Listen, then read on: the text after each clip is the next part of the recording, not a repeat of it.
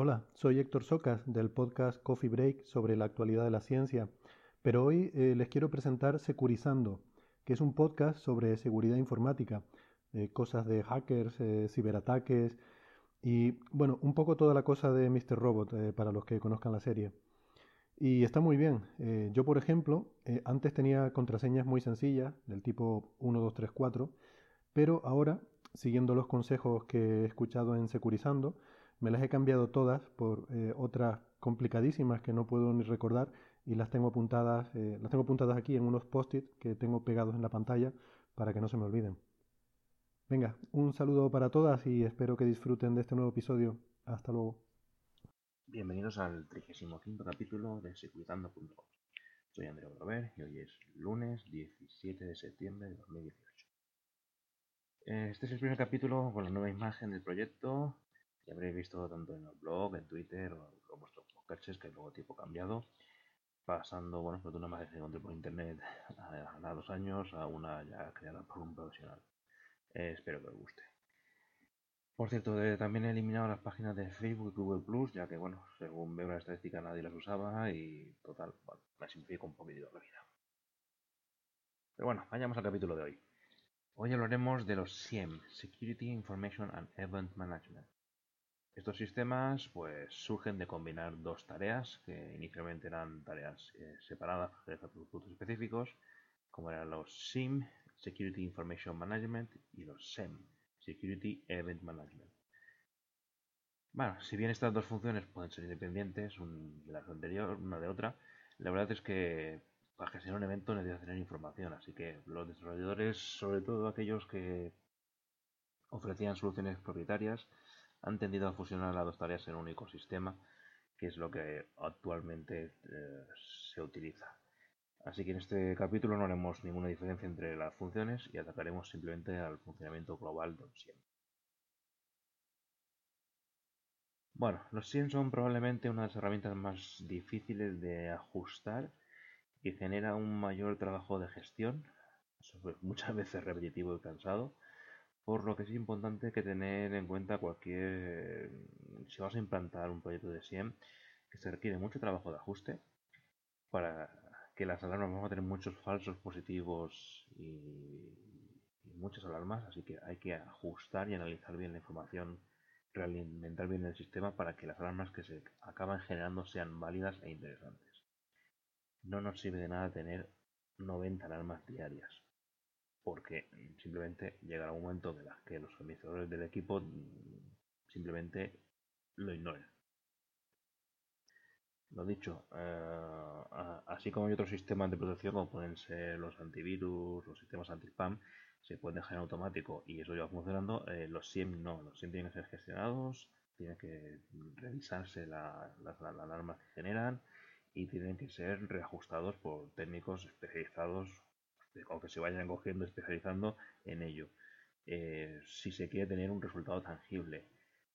Mm, y montar un SIEM implica que una vez, montado y arrancado son meses hasta que se ha conseguido el ajuste necesario para nuestra empresa.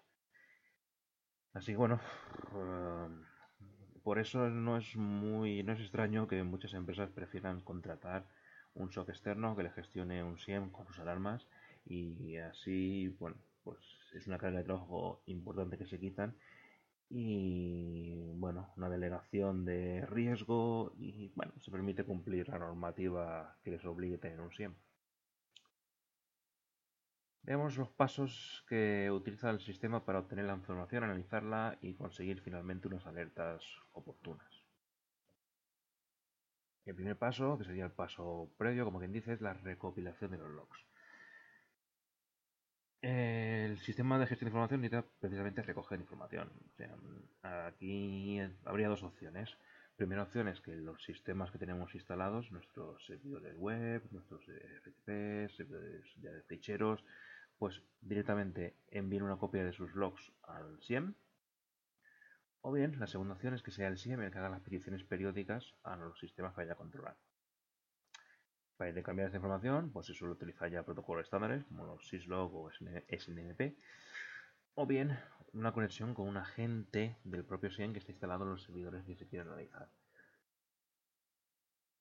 lo más probable es que como en todas las plataformas hay una gran variedad de, sistemas, sobre todo en una empresa más o menos ya mediana para arriba, eh, cualquier SIEM utiliza una combinación de todas estas opciones para recoger el máximo de información posible.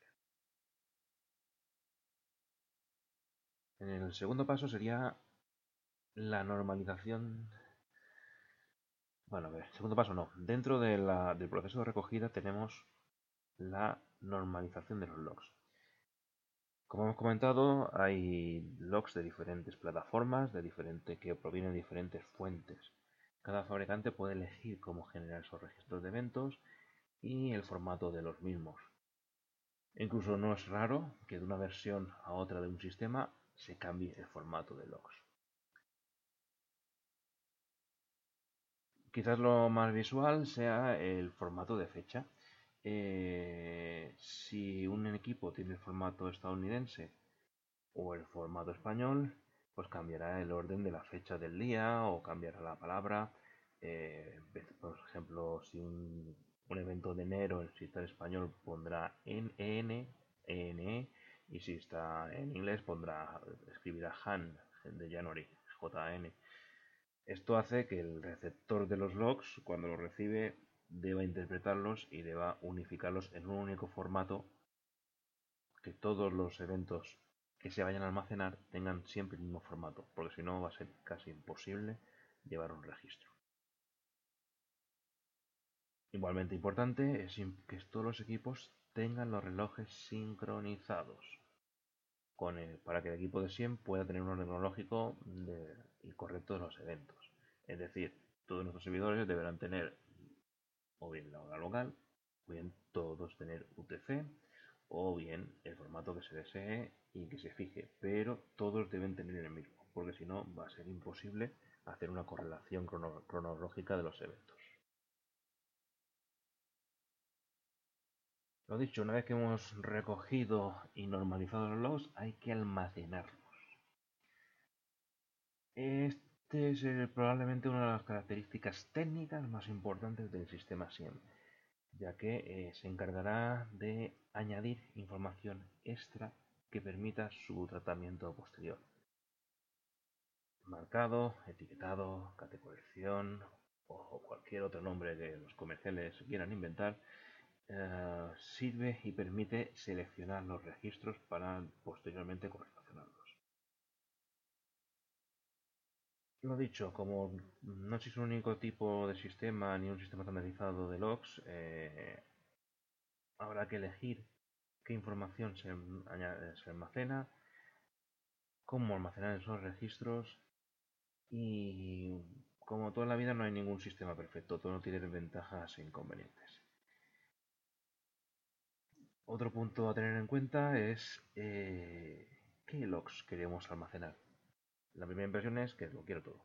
Almacenarlo todo, eh, guardarlo todo y ya veré qué hago con ello. Bien, esto es, una, es un enfoque pero que requiere una gran cantidad de, infraestructura, de almacenamiento, disco, y luego un gran trabajo del SIEM de realizar todo eso, con lo cual necesitarás máquinas potentes, memoria, CPU, y al final es una inversión en infraestructura. El hecho de tener muchísima información suele generar bastantes alarmas, lo cual implica bastante carga de trabajo. Esa alta carga de trabajo suele llevar que a las empresas directamente digan, pues nada, pasamos del todo a lo mínimo imprescindible. Es un cambio de estrategia total, con lo que se pierde muchas de las capacidades de los SIEM. Así que el consejo, si vais a implantar un SIEM, es buscar un equilibrio. Ni el todo ni la nada. Hay que buscar un equilibrio que podamos gestionar.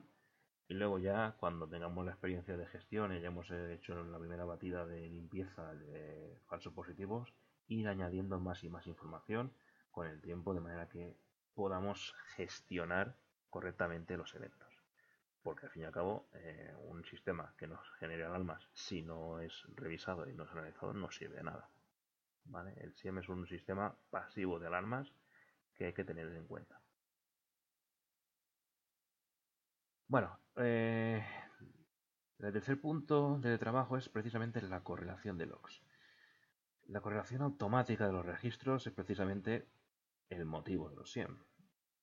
Entonces, mm, cada fabricante y diseñador utilizará diferentes algoritmos para rastrear los eventos en busca de patrones que permiten detectar un comportamiento anómalo. Este comportamiento anómalo, si llega a la categoría suficiente, genera un evento de seguridad a estudiar.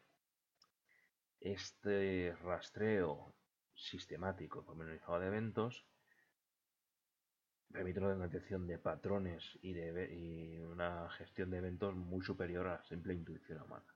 Por lo que, vamos, el SIEM es una herramienta casi imprescindible para un departamento de seguridad y, de hecho es obligatoria en algunas normativas.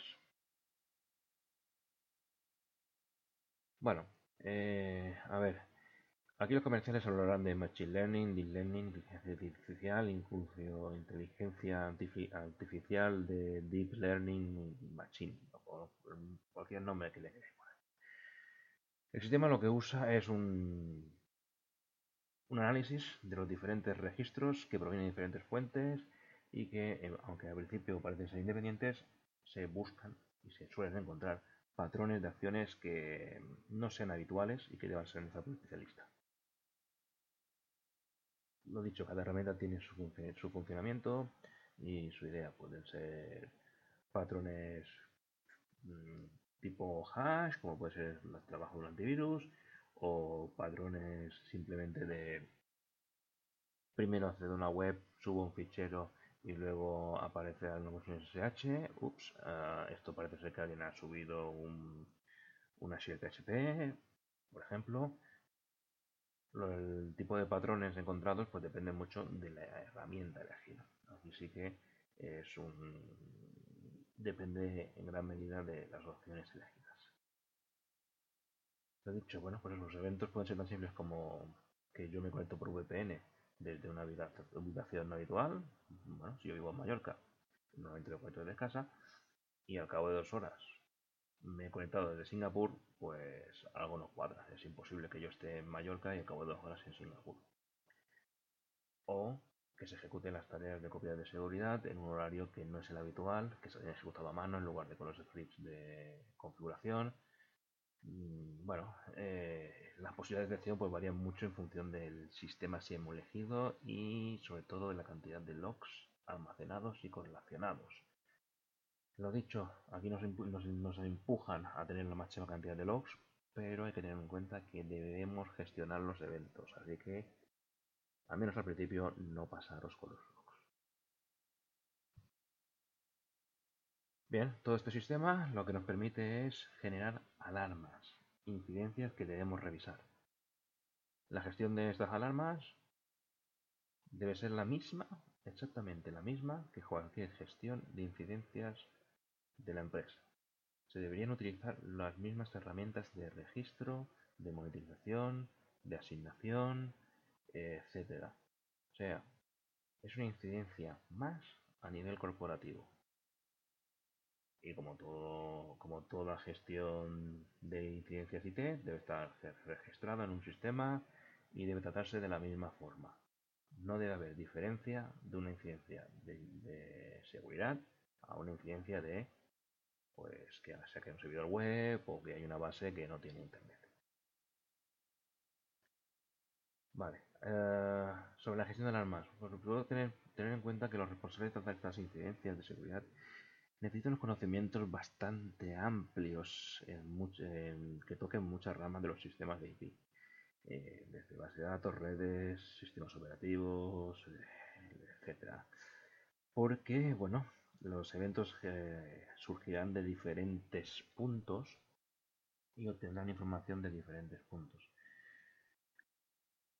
Es decir, el administrador de SIEM debe ser capaz de reconocer y trabajar con una máquina Linux para, revisar cualquier evento, al mismo tiempo revisar las, las reglas del IPS o configuración mínima del Apache para ver que qué es ese error que vemos o si para menos saber si está el PHP instalado o, obviamente a ver no es el, gestor de incidencias que, que gestione el SIEM no va a ser un administrador de sistemas operativos y a la vez administrador de servidores web y a la vez administrador de base de datos y a la vez administrador de la parte de redes y a la vez administrador de carpetas compartidas.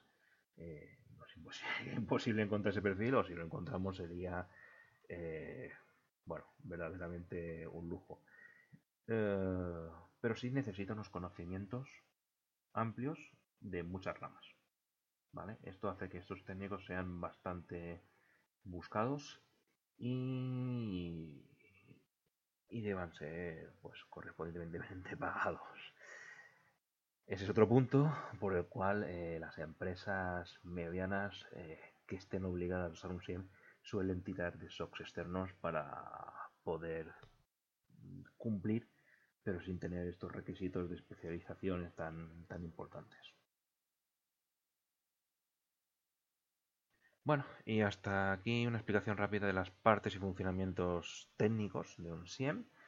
Y lo dicho, si tenéis pensado implantarlo en vuestro negocio, mmm, pensad que los principios son duros y que es una herramienta que precisa administración. Sobre todo al principio, casi en exclusiva. Y de alguien que, se, que tenga una visión global de, la, de los sistemas implantados. Además, el sistema pues, tiene que irse gestionando y realimentando. Es decir, si nuestra empresa abre una oficina en Noruega, pues el SIEM empieza a detectar conexiones a los sistemas desde Noruega o creación de archivos en nuestros sistemas de, de Print, creador de archivos con idioma noruego. Eh, con lo cual deberá alimentarse el SIEM y decirle que no se preocupe, que, que esas conexiones son válidas. Pero igualmente, cuando cerremos la sede de Japón, pues habrá que decirle al, al SIEM que, oye, que ya no habrá, debería haber conexiones desde ese país y que no tendremos kanjis en nuestros documentos. Y bueno, hasta aquí, creo que hasta aquí he quedado hoy. Si queréis proponerme algún tema del que hablar, pues, o felicitarme o echarme la bronca por algún fallo, pues podéis hacerlo en Twitter, eh, arroba securizando-bajo, por correo electrónico andreu.securizando.com o bien pasaros por el grupo de Telegram que hablaremos un rato. En el grupo, el enlace del grupo está tanto en el blog como, como en tweet fijado desde la cuenta de Twitter. Y bueno, eso es todo por hoy. Hasta la próxima.